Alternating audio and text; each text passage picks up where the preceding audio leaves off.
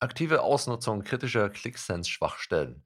Attacke auf Google Chrome, kritische Sicherheitslücken in VMware Cloud Director, Cyberangriff auf Japans Raumfahrtagentur JAXA, internationale Aktion gegen Ransomware-Gruppe in der Ukraine, Anklage gegen Fake-Shop-Betreiber aus Nordrhein-Westfalen und Geständnis zur Trickbot-Malware.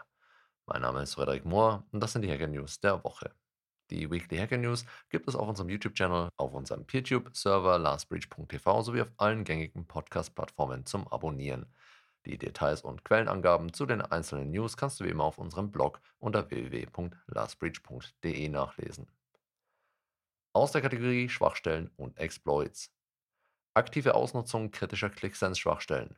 Sicherheitsforscher schlagen Alarm vor einer aktuellen Welle der Cactus Ransomware, die gezielt Sicherheitslücken in der Anwendung ClickSense ausnutzt. Diese stellt den ersten dokumentierten Fall dar, in dem Angreifer ClickSense-Schwachstellen als Eintrittspunkt für ihre Attacken verwenden. Im Detail handelt es sich um eine kritische HTTP Request Tunneling Schwachstelle, identifiziert als CVE 2023 41265 mit einem Score von 9,9. Diese ermöglicht es einem entfernten Angreifer, seine Rechte zu erhöhen. Gleichzeitig wird eine Path Traversal Schwachstelle, bekannt als CVE 2023 41266, mit einem Score von 6,5 ausgenutzt. Diese erlaubt es einem nicht authentifizierten entfernten Angreifer das erfolgreiche Ausführen von nicht autorisierten HTTP-Anfragen.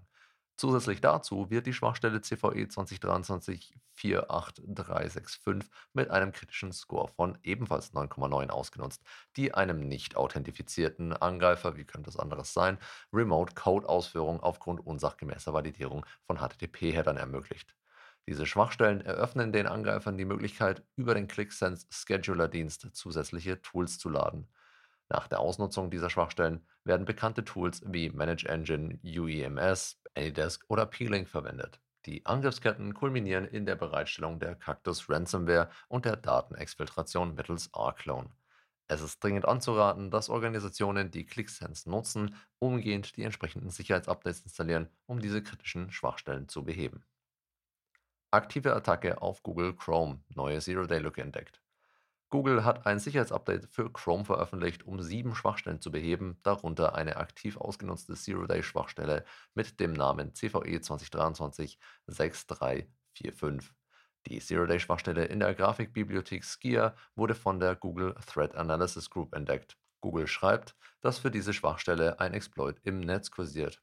Das jüngste Update behebt insgesamt sieben Schwachstellen in Chrome. Um sich vor potenziellen Bedrohungen zu schützen, wird allen Nutzern empfohlen, auf die neueste Version zu aktualisieren. Auch Nutzer von Chromium-basierten Browsern wie beispielsweise Microsoft Edge sollten die verfügbaren Updates der jeweiligen Hersteller zeitnah anwenden. Kritische Sicherheitslücke in VMware Cloud Director. VMware warnt vor einer schweren Sicherheitslücke in der VMware Cloud Director Appliance mit der Kennung CVE 2023 34060. Die Schwachstelle betrifft Systeme, die von einer älteren Version auf Version 10.5 aktualisiert wurden und ermöglicht einen kritischen Authentifizierungsbypass auf den Ports 22 und 5480. Der CVSS V3 Basisscore beträgt dabei maximal 9,8. Neuinstallationen sind nicht betroffen. Zur Behebung empfiehlt VMware ein Upgrade auf Version 10.5.1 oder die Umsetzung der Workarounds in KB 95534. Weitere Details und Updates sind auf der offiziellen Webseite verfügbar. Nutzer werden dringend aufgefordert, diese Sicherheitsmaßnahmen zeitnah umzusetzen und die aktuellen Richtlinien zu beachten. Aus der Kategorie Hackergruppen und Kampagnen. Cyberangriff auf Japans Raumfahrtagentur JAXA. Im Sommer dieses Jahres wurde die Japan Aerospace Exploration Agency, kurz JAXA, Opfer eines Cyberangriffs, der Befürchtungen hervorruft, dass sensible Informationen des japanischen Raumfahrtprogramms gefährdet wurden. Unbekannte hatten Zugriff auf den Active Directory Server erhalten, welcher die Logins der Mitarbeiter im zentralen Netzwerk verwaltet.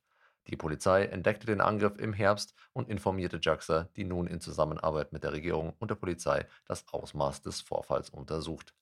Obwohl bislang kein großer Informationsabfluss bestätigt wurde, bezeichnet ein JAXA-Vertreter die Situation als sehr ernst. Die Agentur plant eine schnelle Aufklärung und Überprüfung der Netzwerksicherheit. JAXA war bereits in den Jahren 2016 und 2017 Ziel von Cyberangriffen. Die Quelle des aktuellen Angriffs ist noch unbekannt. Es wird aber vermutet, dass der Zugriff auf sensible Informationen Ziel des Angriffs war. Aus der Kategorie Wirtschaft, Politik und Kultur. Internationale Aktion gegen Ransomware-Gruppe in der Ukraine. In einer beispiellosen internationalen Zusammenarbeit haben Strafverfolgungs- und Justizbehörden aus sieben Ländern gemeinsam mit Europol und Eurojust erfolgreich eine Ransomware-Gruppe in der Ukraine zerschlagen. Die Gruppe war für hochkarätige Angriffe verantwortlich, die zu Verlusten von Hunderten von Millionen Euro führten.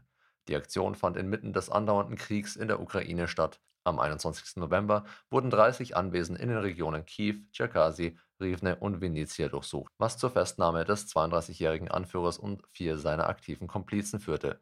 Über 20 Ermittler aus Norwegen, Frankreich, Deutschland und den USA wurden nach Kiew entsandt, um die ukrainische Polizei zu unterstützen.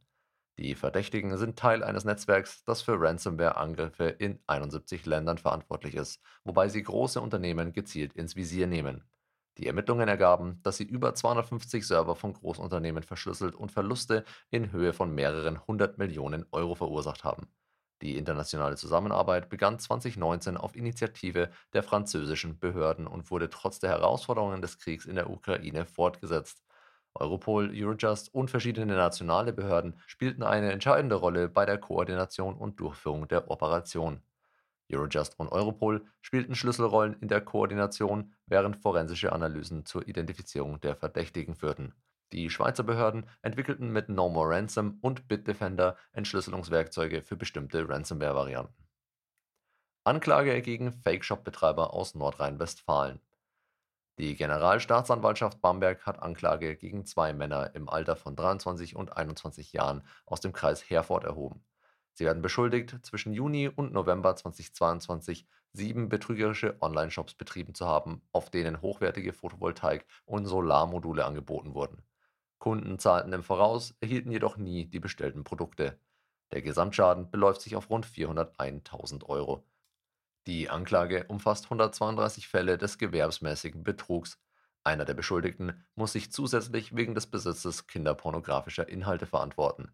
Da einer der Männer zur Tatzeit Heranwachsender war, erfolgt die Anklage vor einer Jugendkammer des Landgerichts Bamberg. Trickbot-Malware russischer Hacker gibt Schuld zu. Ein russischer 40-jähriger Staatsbürger, Wladimir Dunev, hat seine Schuld in der Entwicklung und Verbreitung der Trickbot-Malware eingeräumt.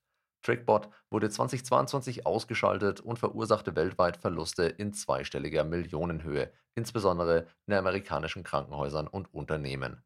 Dunev er entwickelte bösartige Tools, darunter Modifikationen für Browser zur Unterstützung von Trickbot. Die Malware stahl Geld und erleichterte die Installation von Ransomware, wodurch Schulen und Unternehmen, darunter Avon Schools und ein Immobilienunternehmen in North Canton, um mehr als 3,4 Millionen US-Dollar betrogen wurden. Die Zusammenarbeit mit Südkorea ermöglichte Dunevs Auslieferung in den Northern District of Ohio. Er bekannte sich schuldig und steht vor einer Höchststrafe von 35 Jahren Gefängnis. Das war's für diese Woche. Die Weekly Hacker News gibt es als monatlichen Newsletter auf unserem YouTube-Channel oder als reine Audioversion auf rss.com sowie diversen Podcast-Plattformen zum Abonnieren. Danke fürs Zuhören und bis zum nächsten Mal. Stay safe.